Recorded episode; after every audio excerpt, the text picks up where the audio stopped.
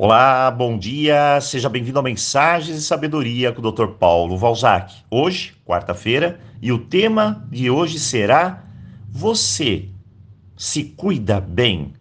Bem, cuidar de si mesmo significa que eu tenho auto-amor.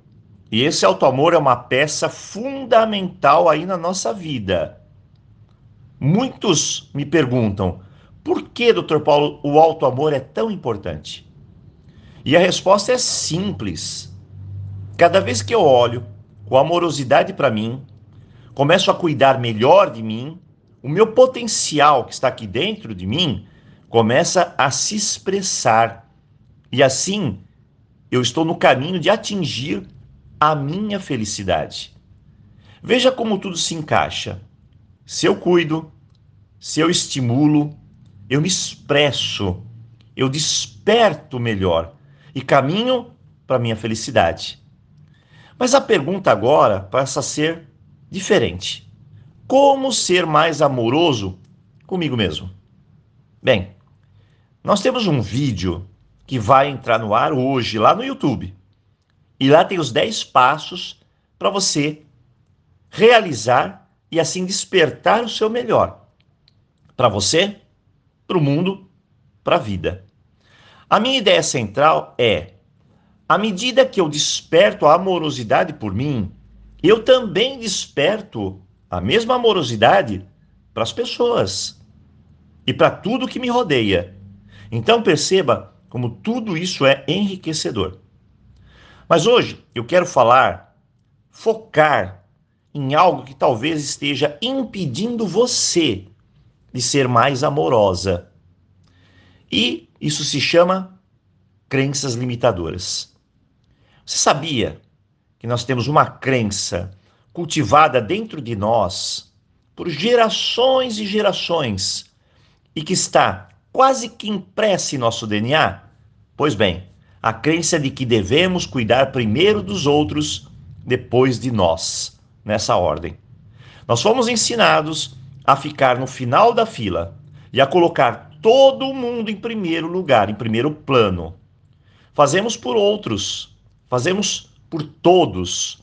Olhamos pelos outros, carregamos pessoas, carregamos problemas, nos distanciamos das nossas necessidades.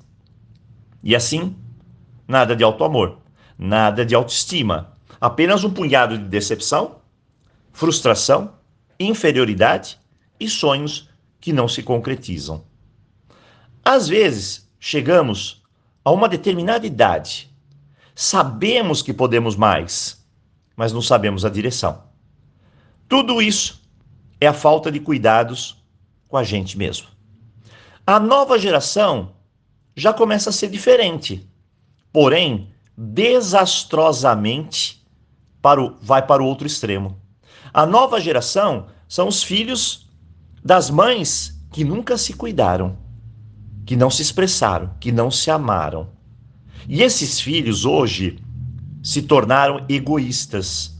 O exemplo clássico das pessoas que somente olham para o umbigo. E nós estamos simplesmente presenciando a nova geração caminhar para o mais puro egocentrismo. E assim, mais uma vez, todos nós estaremos sendo manipulados pelas crenças limitantes distorcidas.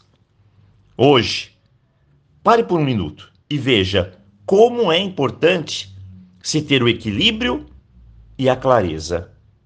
Certa vez eu perguntei numa palestra: o que é mais importante, o vaso ou o seu conteúdo?